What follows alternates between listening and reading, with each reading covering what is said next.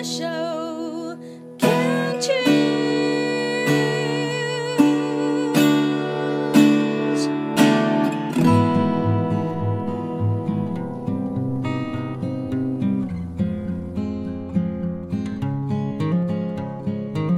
我们生活的地球是一颗美丽的星球，我们生活的台湾是一个美丽的岛屿。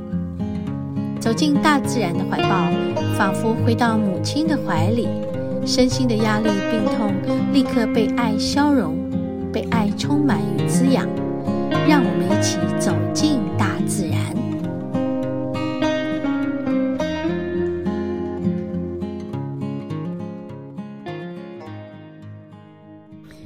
好，我们节目进行到第三个单元——大自然的疗愈。今天要来和大家介绍一个地方啊，我我今天没有那个录音档，原因是这个那天去的时候也忘记录了，呵呵，很好笑。然后呢，还有呃，这个手机真的是怪怪的。嗯，好，那我现在要说的这个地方呢，诶，是在。呃，礁溪，礁溪的一个地方，这个地名，它叫做龙潭湖，它的原名是大悲湖，嗯，这是皮糖的皮吧？大坡湖，好，很多名字啦，哈，还有它就是位于宜兰的礁溪镇啊，距离宜兰市大约有六公里哦，嗯，在四节跟龙潭北方的一个。呃，右摇山的山南麓，它的湖面呢，呃，听说有二十公顷啊，真的很大哦哦。因为我们去的时候其实是已经是下午了，一两点的时候，嗯、然后听说是两公里嘛，哈、可以环湖，然后大概四十分钟就走完了，因为它没有上上下下，它就是一个平的路。而且是人工整理好的环湖的步道，嗯，那就是环绕着这个在湖旁的道路边的绿树的路路路，就是等于是公路，小公路，嗯，然后大概二点八公里了啊，轻松好走，因为我们家的猫又来凑热闹一下。呵 呵就是说，这是一个蛮热门的景点。那我那天去的时候是天气不好的，有一点微微的飘雨哦，不是很大的雨，但呃天气是阴的啊，呃，因为整个台北也很阴啊。然后我们就往那里去，想说已经很晚了，嗯，那前一天我不知道怎么了，反正最近每一周要去爬山的前一天我都很惨。也不知道为什么，但就很惨。好，那我们就到了湖边，找到一处这个可以停车的地方啊，我们就下来走。嗯，走着走着觉得，诶，还真的蛮美的一个湖，而且是一个天然的湖，诶。好。然后他说这边有几个很很值得注意的景点，像什么公龙头，还有母龙头那些景致，都是他这个。呃，龙潭湖的一大特色，嗯，然后还有一个，他们在龙潭湖的龙掌坡，还有一个好像大碗公的溜滑梯，哈哈，这都是呃它周边的。哎，我我记得我看到有一个小公园，好，然后它周边还有很多庙宇哦，这个我觉得是特别奇妙的。我应该要去拜访那些庙宇，但那天没空。有一个是黄龙山的皇帝神宫，嗯，就是要走上去，走进去那个山间的小道，然后往里面走。好，它是一个登山步道。下回我要来去走走看。还有一个叫张福庙，嗯，张福庙也是在龙潭村的张福路上。好，然后还有一个是龙潭寺。嗯，福严护国禅寺，所以有庙有寺，寺庙很多啊。啊，那这个地方我们在走的时候就觉得，嗯，好像你并不觉得它有什么不一样，因为其实周边好像也蛮不是那么的，嗯，人烟稀少，因为 还蛮多人在走，我们就看到有一对一对的人进进出出的，就从呃我们中间有一条桥嘛，就是从这个呃路呃环湖步道的路边，我们可以穿越它到对面，然后再从对面再绕一圈回来，好。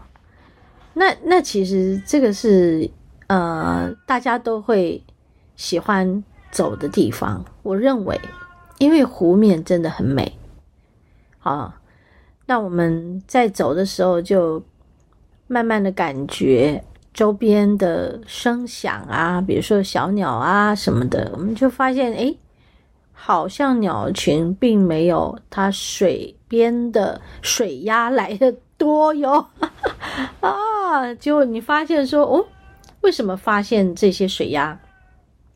原来我们走着走着就看到了来了一群那个蓝雀，蓝雀好多，飞到一棵树上，然后又飞走。诶，我来不及拍下来，来不及录影，也来不及拍照，但是我却看到那棵树下头的，靠那个湖边的岸上，哇！好多只水鸭，有白的，有那种黑黑红红的，还有比较小只的，哇！哎，我们等一下再继续来分享啊、哦，休息一会儿。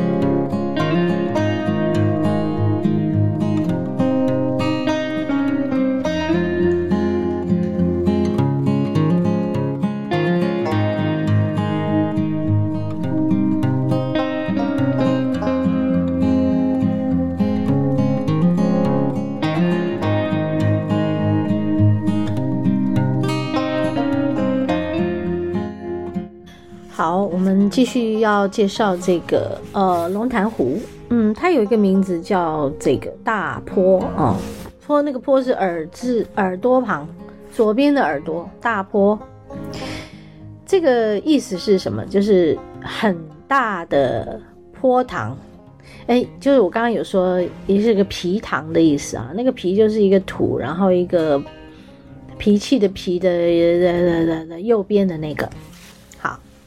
那这里的水是从哪里来的呢？嗯，我们刚刚有说是天然湖嘛，对不对？好，所以我有查很多资料，然后我做了功课，然后把它整理起来。呃，整理以后我就在脸书上先分享了。我想这一篇也是我今天要在节目中为大家来做的一个解说，嗯，跟介绍。这里的水是来自哪里呢？呃，这里的耆老说，湖水哦。在龙潭湖是没有源头的啦，诶啊，原来老一辈的人说那里是没有源头的，那到底是从哪里来的水啊？水是从地下自己冒出来的啦，哦，哇，这是不是很神奇啊？所以是地下的泉水哦。好，他说，诶，你就到那个三皇路及龙泉路一带哈，旁边有个水池，有个圳沟。就是看见那个水里面有气泡嘛，那就是涌泉水，所以是从地底下冒出来的涌泉呐！天呐，你们有没有觉得听到这件事觉得好感动哦？所以啊，我今天介绍这个湖，你们有空赶快去看，真的。然后要想起来我说的，就是到这个三皇路跟跟这个龙泉路一带。去找那个郡沟，然后它有从地底下冒出来的泉水。嗯，在地质水文这个调查报告上面有说哦，龙潭村周边呢，刚好就位于冲积扇的一种扇端，这扇端是一个地质的的的的称谓。嗯。然后是宜兰平原的涌泉带的一个范围啊，你看所以我们整个龙潭湖就在这个宜兰的涌泉带。嗯，此外呢，还有说到它的这个，从它的这个现在的状态观察，就是它的湖滨山区至少有二到三处的冲石沟。嗯，其中的一条就是现今这个固渔生态的园区啊。